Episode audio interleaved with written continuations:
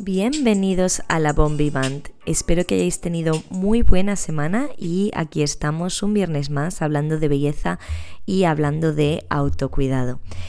Yo, como os comenté en el episodio anterior, he vuelto de vacaciones. La verdad es que las vacaciones siempre sientan estupendamente, pero particularmente en mi caso ha sido justo lo que necesitaba. Em, creo que utilizo mucho esta expresión en la vida.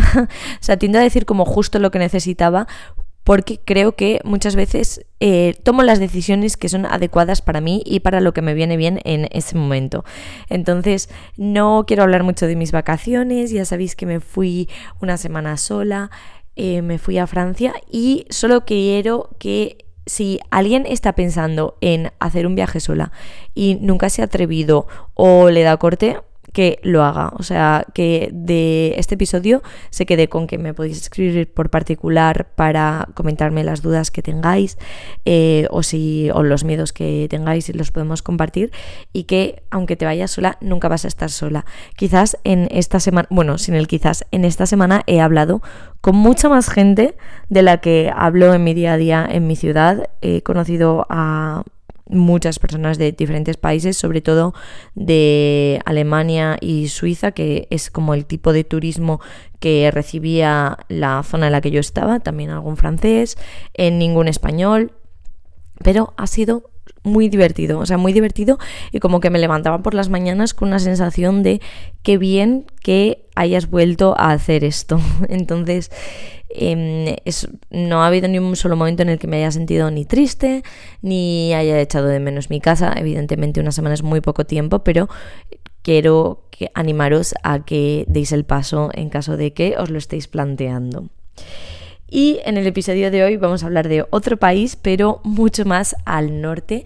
Es un episodio que llevaba queriendo hacer desde que empecé el podcast y al final yo creo que cuando quieres hacer una mm, reseña en general de, bueno, de más de un país, ¿no? De lo que significa la belleza en más de un país, eh, evidentemente sería un tema súper extenso. Es un episodio en el que estoy generalizando una barbaridad y, em, y que me ha costado mucho decidirme poner a hacerlo.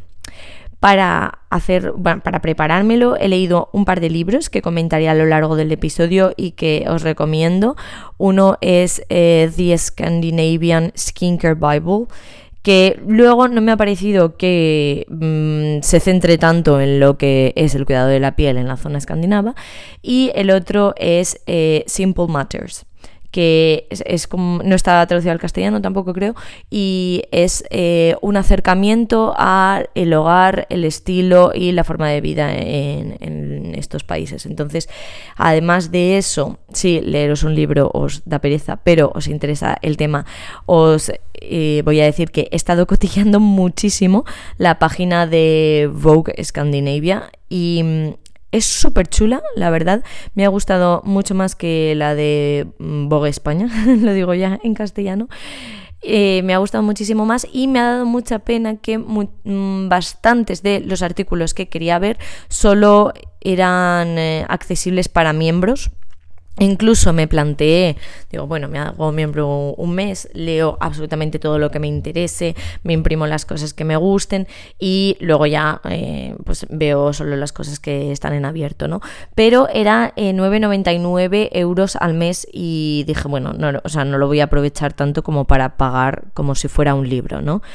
Pero es otra fuente de la que he aprendido un montón, aparte de todas las influencers que sigo de esos países. Entonces, mm, os recomiendo, si os interesa este tema o si os estáis centrando últimamente en ese ideal de belleza, que echéis un vistazo a todas estas fuentes. En los últimos años creo que ha habido todavía más boom con todos estos países en cuanto a lo que es el estilo del hogar, la belleza y la moda. Para poneros en contexto, eh, lección de geografía aquí, antes de empezar el episodio, lo que es eh, a Escandinavia cogería Dinamarca, Noruega y Suecia y en algunas acepciones que tienen unos, con unas connotaciones socioculturales y políticas, también Islandia, las Islas Feroe y Finlandia. Esto lo he sacado de Wikipedia y en este episodio voy a utilizar indistintamente países nórdicos y Escandinavia mm, muchas veces. Lo siento de antemano por todas las marcas y nombres que pronuncie mal porque no tengo ni idea de, de, estos idiomas. Entonces seguro que ya previamente están mal dichos.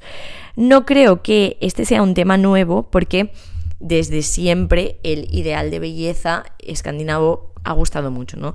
Eh, Ingrid Bergman o Greta Garbo eran suecas y ahora mismo en cuanto a actrices que son famosas en Hollywood tenemos a, a Alicia Vikander y yo tengo el recuerdo de niña de que mi abuela dijera alguna vez, estas son como las suecas de las películas de Paco Martínez Soria. Mm, yo no he visto una película de Paco Martínez Soria en mi vida, pero bueno, cuando ibas a la playa o ibas por la ciudad y veías como una mujer muy alta, muy rubia, muy guapa, pues eh, se generalizaba que igual esa mujer era de Pinto, pero mm, te hacías a la idea de que era ese ideal del norte de Europa.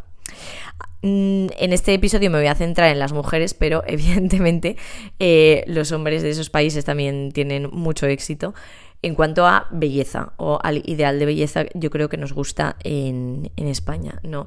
De hecho, he visto varios vídeos de TikTok que sale alguien de viaje por ahí y pone como eh, me he venido aquí por los monumentos y es como los monumentos y son todo como hombres que son guapísimos y están buenísimos.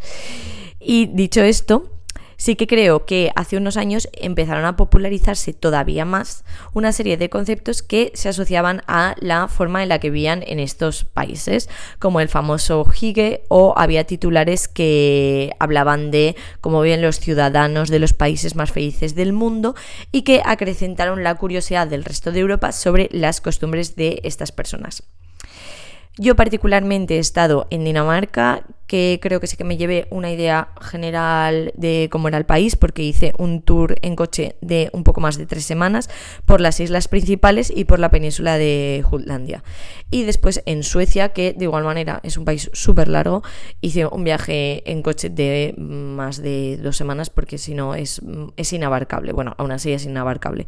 Incluso España en tres semanas se quedaría corto, ¿no? Pero bueno, mi hermana además estuvo un año de Erasmus en Finlandia y muchas veces hemos comentado Em, cuáles eran como las principales diferencias de la gente de allí y la gente de aquí, como los típicos prejuicios que luego mm, llegas al país y dices, es que han prejuicios por algo, ¿no? Como igual que que nosotros seamos ruidosos, es como, bueno, existe el prejuicio, pero es que resulta que es verdad que gritamos en el autobús. Entonces, em, son países que a mí me gustan un montón, me gusta mucho el estilo de vida o lo que yo conozco sobre el estilo de vida y además hay un par de series que he visto y que eh, os recomiendo.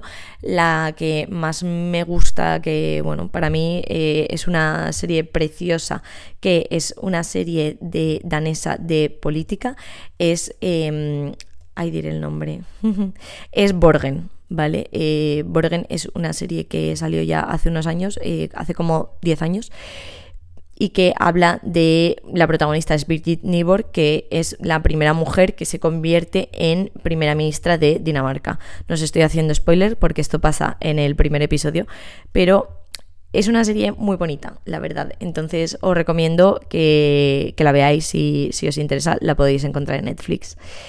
Y ahora vamos a pasar, después de toda esta introducción, vamos a pasar a hablar de cuáles son primero los trucos de belleza de estas mujeres. Creo que están en, vamos, lo primero y principal, creo que están súper concienciadas con hidratar la piel. Son Mm, personas mucho más prácticas que las coreanas, sus rutinas no tienen 10 pasos. En invierno están acostumbrados a temperaturas negativas y bastante, bastante negativas. Entonces utilizan texturas más suntuosas, utilizan serums, utilizan aceites, además de luego mm, ponerse crema hidratante para asegurarse una hidratación adecuada. He visto a varias modelos de estos países Em, entre ellas a Caroline Wimber, pero bueno, varias entrevistas que he visto de modelos recomendaban la Skin Food de mm, Veleda, que en mi opinión para España sea demasiado. Si tenéis la piel muy cuarteada o si vivís en una zona muy seca, pues eh, la podéis probar. Sé que es una crema que tiene muchísimas adeptas, pero a mí no acaba de, gustarme. O sea, para mí es mm, demasiado pesada. Pero en estos países triunfa un montón. En segundo lugar, utilizan la protección solar. Por su latitud, sabemos que son los típicos países que tienen 4 horas de luz en invierno y 20 horas de luz en verano. Em, recuerdo que cuando mi familia fue a Noruega, cogieron una casa en un lago precioso con un ventanal en el salón. Esto es para poneros en contexto, ya sé que mucha gente lo sabrá, pero eh, tenía un ventanal en el salón que iba del suelo al techo, todo con vistas al lago, espectacular. Y después de hacer una excursión por la mañana, llegaron súper cansados, igual eran las 4 de la tarde y dijeron, ay, vamos a tumbarnos un rato en el sofá y nos ponemos una película y mm, no pudieron ver la película, o sea, como lo que cuentan mis padres y mi hermana, es que no pudieron ver la película porque hacía tanto sol, o sea, entraba tanto sol que era imposible ver nada en la tele. Y como son lugares en los que, eh, no, bueno, no tienen persianas y no había cortinas o no eran opacas, les fue imposible. Entonces, eh, pobres, porque ahora que se va a terminar el cambio horario, van a tener una diferencia eh, bestial que en mi opinión afecta, bueno, a mí mm, me afecta muchísimo cuando voy a lugares en los que hay tan pocas horas y, mm, y durante todo el año, aún así, ellos son muy cuidadosos con la protección solar. Marcas típicas de ahí son eh, Oleg Henriksen, que es súper famosa, o Lumene y tiene sus propias líneas de el cuidado mm, de la piel con protección 50, entonces las podéis probar si estáis mm, pensando en eh, utilizar una nueva mm, crema para la piel. En tercer lugar es el uso de la sauna. Eh, si queréis que se os pongan los dientes largos, porque he estado cotillando también como saunas en estos lugares a, ver cómo eran, o sea, no la típica sauna que tú tienes en casa, sino más tipo spa, echarle un vistazo, por favor, al centro de The Well, que está en Oslo, o Camp Spa en Helsinki. Qué maravilla, o sea, qué lujo minimalista, todo de madera, todo blanco, una preciosidad. Entiendo que la sauna también se asocia muchísimo a la temperatura propia del país, porque os diré que mm, yo tengo un amigo que es de un país del norte, no tan del norte, y hace poco estábamos hablando, estaba visitando a sus padres y sus padres tienen eh, un, chalet y eh, bueno, tienen la suerte de tener sauna, que es algo que en España también entiendo que casas con sauna, pero bueno, evidentemente son las que menos. Y de hecho, luego os contaré el número de saunas que, hay en, Finlandia. Entonces, em, él me decía como, bueno, eh, si quieres en España también podemos mm, ir a una, a una spa o a una sauna. Y claro, era verano en España. Y yo, pero es que creo que no entiendes que en mm, Lérida, en Zaragoza o en Córdoba, en julio o agosto, lo último que te apetece es meterte en una sauna, por Dios. O sea, si es que la calle ya es una sauna. Entonces entiendo que eh, durante la mitad de meses del año, al menos en nuestro país, no es muy útil tener sauna. Pero hay un proverbio finlandés que dice que eh, las mujeres siempre se encuentran mejor después de la sauna. Y además en en Finlandia hay, o sea, Finlandia tiene de población, para que os hagáis una idea, ¿eh? 5,5 millones de habitantes, ¿vale? Pues hay 3,3 millones de saunas, o sea, hay una sauna por cada mm, menos de dos habitantes. ¿Lo entendéis, no? Pero, sí. Entonces, o sea, por cada menos de dos habitantes hay una sauna. Me parece una locura. Y lo que he leído que me, mm, me, encanta es que las saunas pueden ayudar a regular la producción de sebo para aquellas personas que tengan problemas de acné y el nivel de pH de nuestra piel. También hay un montón de productos efecto calor sauna que a mí mm, particularmente no me gusta mucho, pero la marca de Oleg Henriksen tiene eh, un esfoliante facial para sauna que se llama Pore Balance y que tiene un efecto de autocalentamiento yo la verdad es que no lo he probado. Me hace gracia porque yo todas las cosas efecto calor mm, me dan como pampurrio. Mm, no me, o sea, ni los geles estos para cuando tienes contracturas, ni, no me gusta nada. Me parece además que o te limpias muy bien las manos o no es nada raro. A mí me ha pasado luego eh, pues meterme la mano en la boca o tocarme los labios y que me ardan. O sea que cuando, si no eres muy cuidadosa y eso acaba estando en contacto con las mucosas, Dios mío, lo he pasado fatal. Pero entiendo que eh, deja después, o sea, como estos productos de efecto calor, dejan como la piel un poco coloradita, que recuerda al brillo de cuando vas a la sauna. Además, las saunas promueven el flujo sanguíneo y además eh, promueven no solo a la superficie de la piel, sino también a los folículos pilosos. Por lo que he visto, que yo no tenía ni idea, que cuanto más sea el flujo sanguíneo, mejor será el crecimiento del cabello. Y a mí no se me había ocurrido esa asociación entre eh, ir a la sauna o eh, estar en un sitio en el que hace mucho calor con ese objetivo, ¿no? Y que el pelo te crezca más rápido. Aún así, tenemos que tener en cuenta que el pelo se nos puede estropear si sin protegerlo, así que recomiendo utilizar un serum o una mascarilla rica en siliconas antes de entrar. He visto que la mayor parte de los peluqueros de estos sitios dicen que no hay diferencia entre llevar el pelo seco o llevarlo húmedo. Aún así, aunque no tenga ninguna base científica, yo siempre que he entrado en saunas como que prefiero llevarlo húmedo. Además, no entro a la sauna ex proceso, sino que normalmente suele estar dentro de todo un circuito de spa, entonces lo normal es que previamente haya estado en una piscina o me haya dado una ducha y, y ya el pelo esté mojado, me impregno bien con un serum o con una mascarilla rica en siliconas y lo ideal sería, si no nos diera vergüenza o si vamos o no nos va a ver nadie, eh, ponernos un gorro de plástico que puede ayudar a que penetre mejor y a protegerlo y que no se estropee. Con las saunas hay que tener cuidado si tendéis a marearos, tenéis la tensión baja, eh, podéis aprovechar anteriormente para hidrataros bien o hacer una comida que sea como un poco más rica en sal si no tenéis ninguna contraindicación, pero sobre todo no os la juguéis porque mm, yo, vamos, para mí es un momento súper placentero, pero tengo amigas eh, o mi madre mismamente lo pasan bastante mal y mm, toleran muy poquito rato estando dentro en un gimnasio al que yo iba previamente tenían sauna y es que además era en España y me parecía que tenía la distribución ideal porque en otros países, eh, no digo que siempre sea diferenciado por sexos, pero sí que es verdad que está, mm, bueno, en mi opinión, están como mucho más acostumbrados a eh, esta noche, esta noche y esta noche es para hombres y esta noche, esta noche y esta noche es para mujeres. También teniendo en cuenta que las saunas en otros países normalmente se entra sin ropa. Y en un gimnasio al que yo iba, eh, tres días a la semana era para mujeres, tres días a la semana era para hombres y un día a la semana cerraban para limpiarlo y el día que era para mujeres había como un acceso directo desde el vestuario que estaba abierto y el día que no, pues estaba cerrado y hasta no podías acceder. Que me parecía magnífico, además, porque como que eh, igual salías de una clase con un montón de chicas y te metías en la sauna con ellas, bueno, favorecía muchísimo las relaciones sociales, hablábamos un montón, además te ofrecían, si una llevaba esfoliante, te lo ofrecía y acabáis ahí como la verdad es que un ambiente muy guay, muy guay.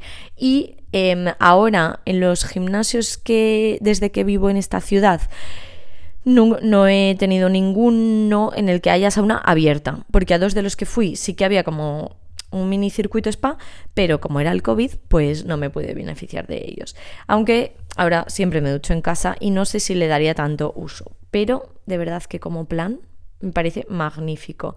Y de hecho, uno de los. Eh, del, bueno, de los. Eh, en Vogue Escandinavia había un artículo en el que hablaba de eh, nueve ideas para llevar en una primera cita.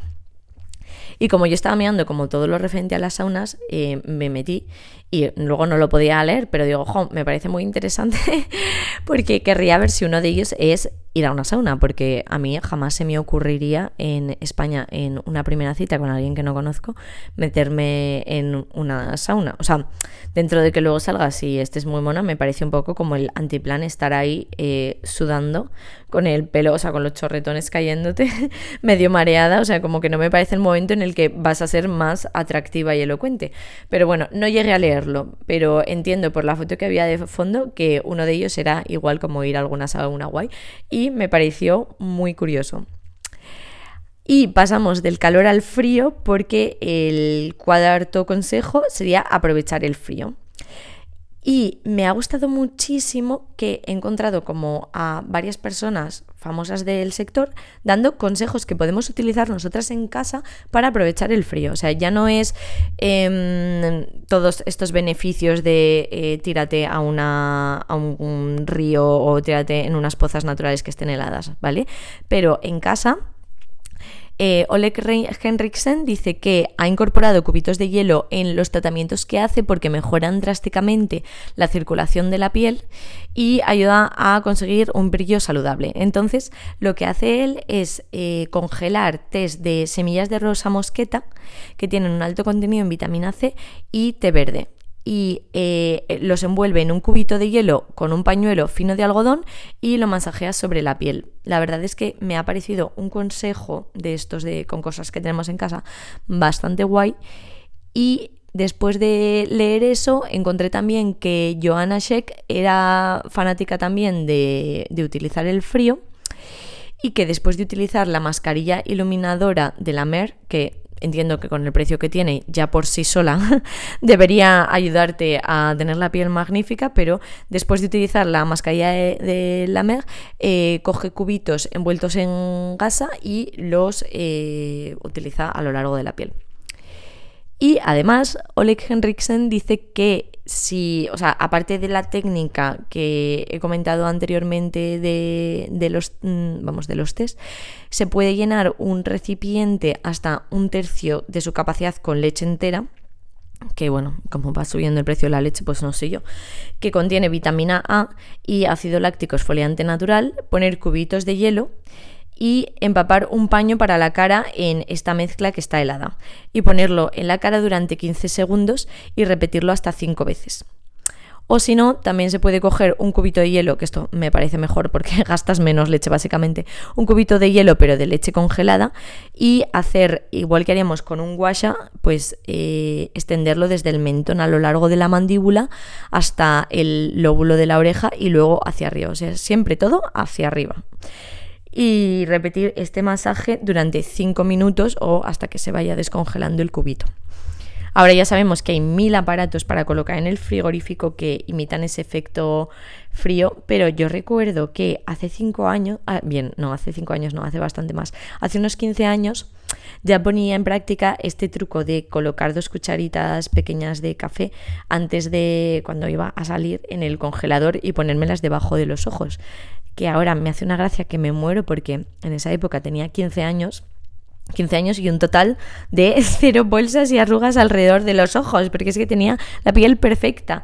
Y sin embargo yo ya estaba ahí, mm, no sé qué revista leía en ese momento, pero bueno, la que leyese seguramente sería Glamour, eh, te daba estos consejos y yo los ponía en práctica todos, que si ahora, bueno, si ahora tuviera una hija de 15 años, le dejaría hacer porque me parece que al final es como un momento para ti, que disfrutas y que tampoco hace eh, daño a nadie.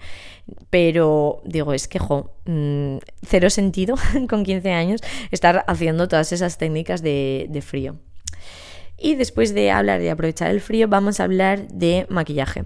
He estado leyendo varias entrevistas de Matilda Jerf, de Elsa Holks, de eh, Gine Margaret, que es una influencer noruega que también eh, tiene, vamos, si buscáis podcast en Spotify, sale en varios episodios.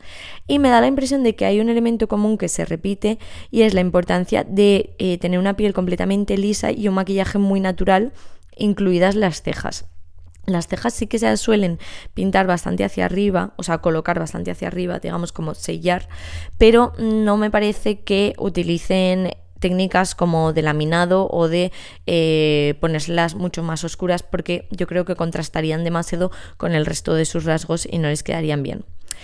Incluso he estado cotilleando las fotos de bodas reales o como suelen ir las princesas de estos países y la princesa Sofía de Suecia en 2015, que también sale en un artículo de Vogue Escandinavia, se puede ver el cuidado que tuvieron en trabajar toda la piel para que se viera un estilo atemporal y que el glow fuera totalmente natural. Entonces, mm, me parece que en cuanto a maquillaje usan pues marcas que están disponibles en todos los países y además ahora como tenemos todas estas eh, corrientes o bueno todo esto de el glow makeup realmente no puedo decir que yo vea ninguna diferencia entre cómo se maquilla una chica noruega a cómo se puede maquillar Hailey Bieber cuando se pone como todo ese estilo de piel radiante ¿no?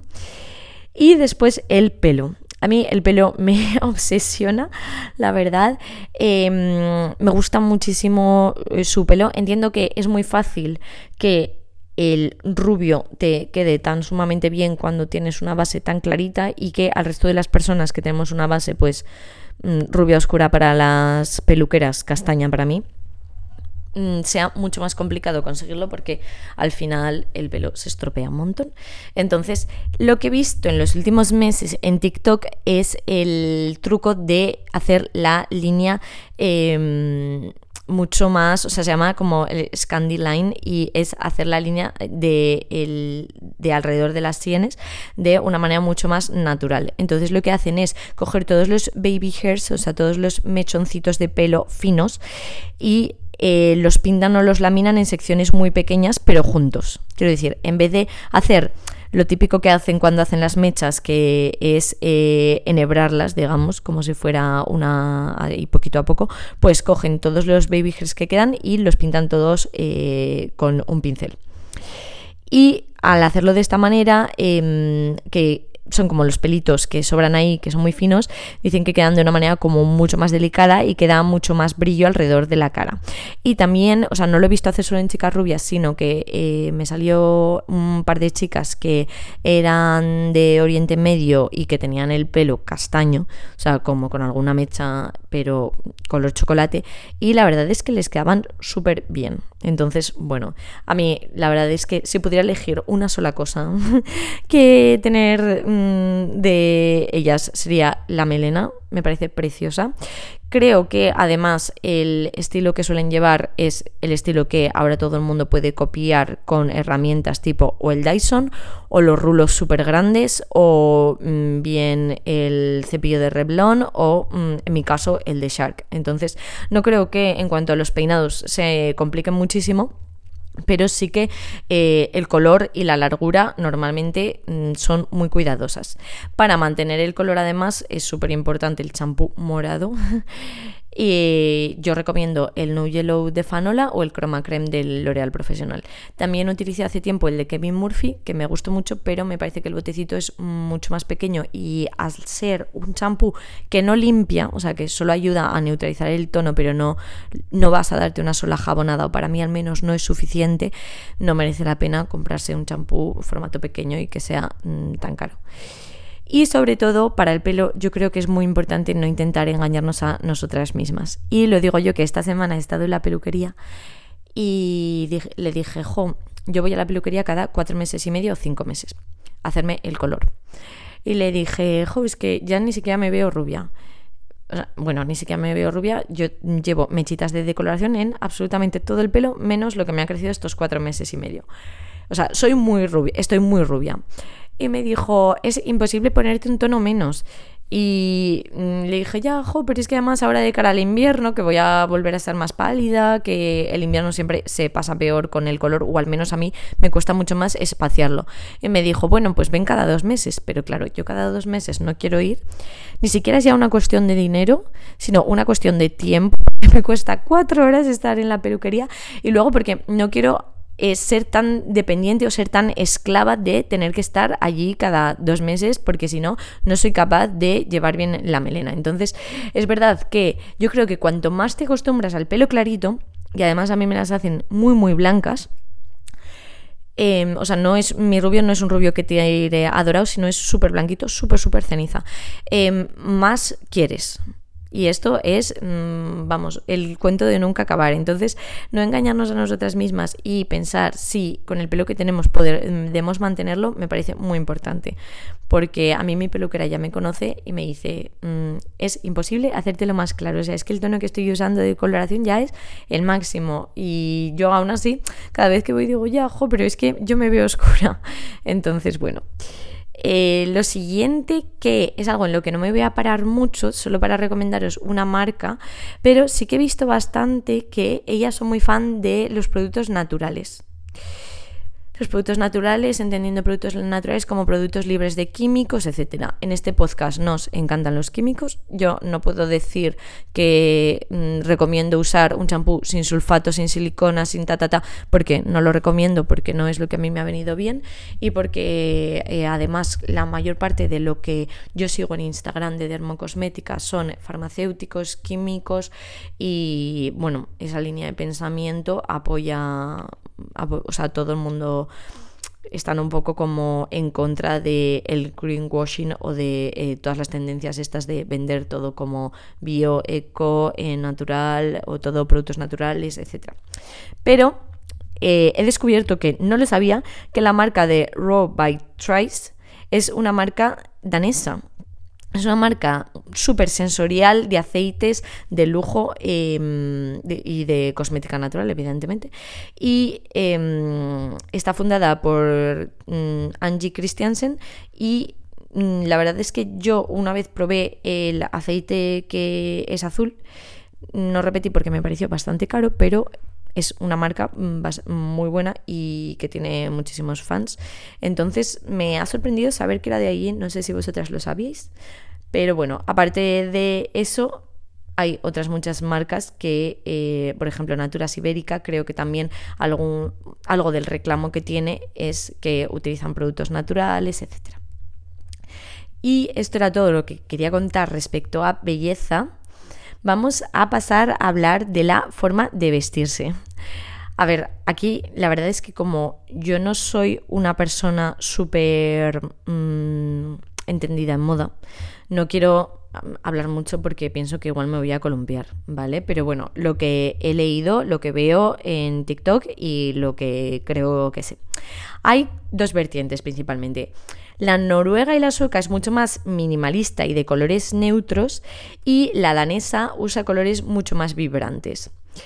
Em, de hecho, cuando he estado mirando que la danesa usa muchos más colores vibrantes, he visto las personas de España que fueron como la Semana de, la Moda de Copenhague, en particular eh, fue en Alba de Alejo y Sara Baceiredo, y es verdad que las dos me dio la impresión de que llevaban colores pues como mucho rosa, mucho, en tonos mm, muy saturados.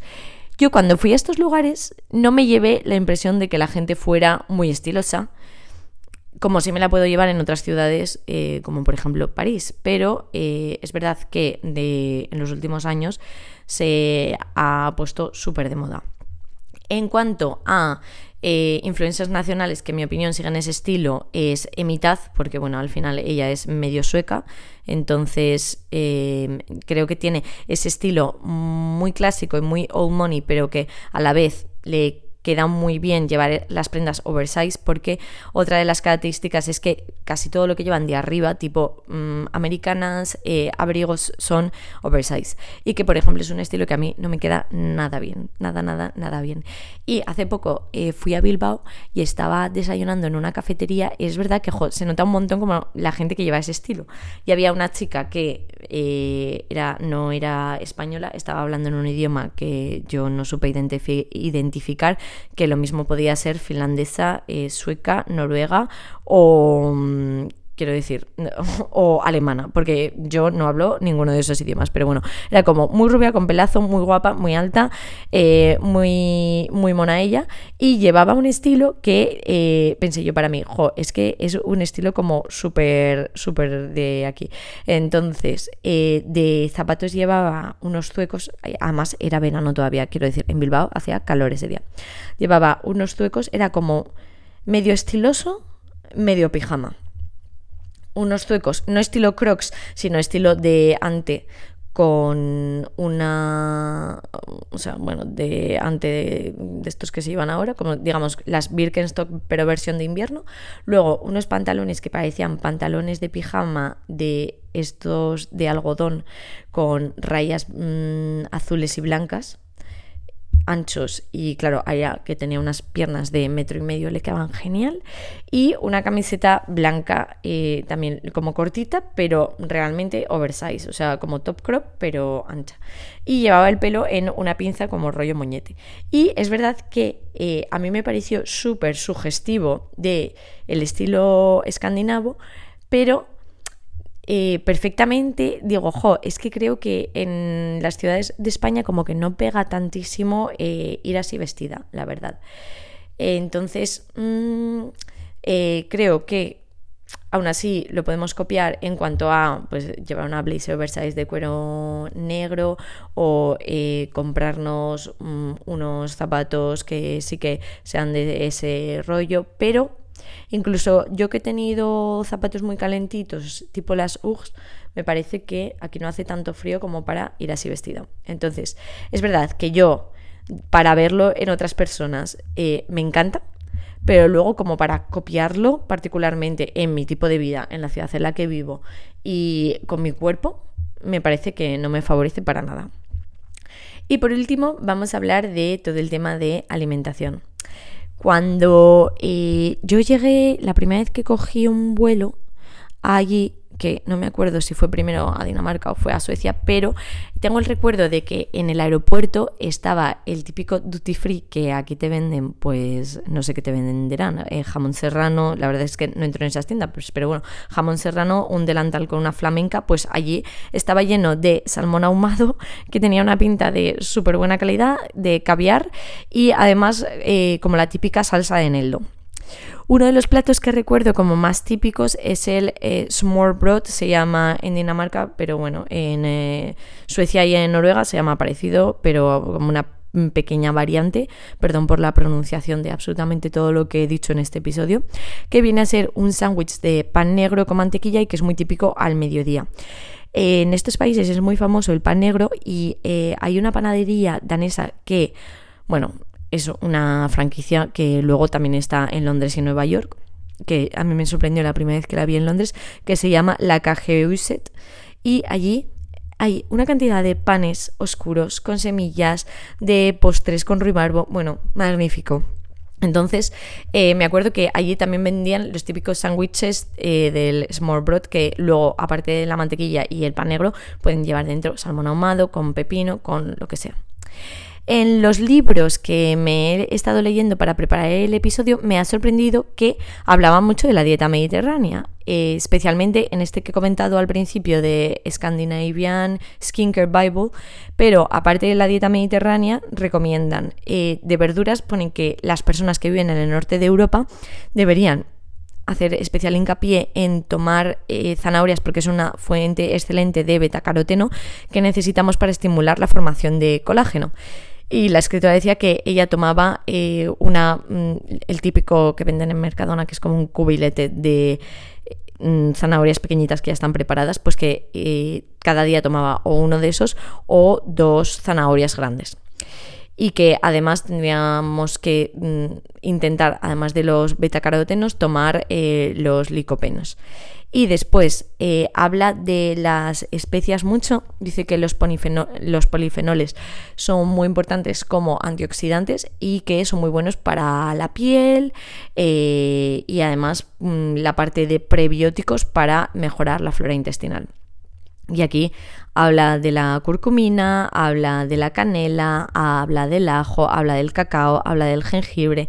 Me parece muy curioso porque yo que he hecho ya varios episodios y sobre todo he leído mucho como de que comentan en las dietas de otros sitios o eh, cómo hacer que tu nutrición pues eh, mejore el aspecto externo de tu piel, etcétera, es que siempre hablan de lo mismo, o sea, siempre hablan antioxidantes, alimentos antiinflamatorios y eh, luego resveratrol y todo eso, ¿no? Entonces, bueno, que al final da igual que tú hayas nacido en Corea, que hayas nacido en Islandia, porque todo el mundo se ha dado cuenta de qué es lo que hay y qué es lo que mejora realmente, ¿no? Eh, hablan muchísimo del salmón, obviamente, dicen que es una buena fuente de vitamina B12 y de niacina y que también es una buena fuente de omega 3. De hecho, sabemos que hay un montón de suplementos de omega que están basados, o sea, como que los mejores, los más puros y los más caros son vienen todos del pescado. Además, eh, recomiendan alternar el salmón con caballa o con arenque, que mm, me parece que en la dieta de España, o al menos en la que, la que yo sigo, no se toma tantísima caballa y arenque, y mm, que son también muy ricos en omega 3. Y la alternativa, si somos vegetarianos, pues es mm, tomar nuez, un puñadito de nueces al día. Y por último, la parte del hogar. A ver, eh, esto también lo dije en otro episodio. A mí, en cuanto a la decoración, se me hace un poco de bola todo el estilo minimalista tal y como lo hemos heredado en España. O sea, creo que eh, lo que en España o eh, la es que no sé cómo decirlo, la mm, parte cutre o la vertiente cutre que eh, ha cogido España es la vertiente de voy al Ikea porque tengo un piso para alquilar vacío, compro cuatro muebles blancos y nada, lo pongo a alquilar como si fuera ahí estilo nórdico, renovado, ta, ta, ta. Y a mí eso no me gusta mucho. Pero en el libro de Simple Matters es verdad que la chica habla un montón de... Bueno, habla del trabajo en estos países, habla del hogar, habla de la belleza. La verdad es que da una visión general eh, bastante buena. Y entonces en ese libro ella dice que, eh, os lo copio textualmente traducido porque me ha parecido precioso, que al pasear por una casa escandinava la mayoría de las veces da la impresión de que las personas que habitan esa casa ponen especial cuidado en crear algo que algo que sea como un hogar. Entonces, eh, las casas están hechas para vivirlas, para pasar tiempo en ellas, para invitar a otros y que por tanto lo que hacen es tener mucho cuidado con que la casa sea tanto práctica como cómoda, con un acabado de calidez y de belleza. Y entonces el problema es que a mí la vertiente que hemos cogido no me parece que tenga un acabado de calidez y belleza. Entonces lo que, lo que ellos quieren es que cuando tú entres te sientas bienvenido y que el, como algo muy típico de ahí es como los rollos de canela horneados que dan ese olor de calidez y de hogar. Entonces esta parte me ha encantado porque para mí sería eh, lo que es un hogar, ¿no? que me parece que es una palabra que en español no se usa tanto y que en inglés, por ejemplo, a veces es más como una persona o un sentimiento antes que un lugar, ¿no? Y, mm, entonces habla un poco de eh, qué cosas eh, tienen todas las casas en común y una de las cosas que me ha gustado mucho, que mm, yo creo que en España también es algo, sobre todo como en la casa del pueblo o en la casa de la abuela donde nos reunimos a celebrar la Navidad, que la mesa principal eh, del eh, comedor es como el lugar donde se reúne todo el mundo y es uno de los puntos más importantes de la casa. ¿no? Y entonces como que estas mesas que son de madera recia tienen un como que todo lo que sucede es alrededor de ella porque está en el centro. Entonces, eso me ha gustado un montón, la verdad. Me parece que eh, toda la parte de hogar tiene, tiene mm, bueno, como muchísimo de lo que aprender. Eh, también dicen que los dormitorios son lugares en los que únicamente se duerme, entonces, bueno, al final son eh, simples, son prácticos. también una cosa que eh, me gusta muchísimo de esos países es que cuando estás en casa normalmente entras descalza porque me parece que obliga a tener el suelo de la casa muy limpio y eso me encanta.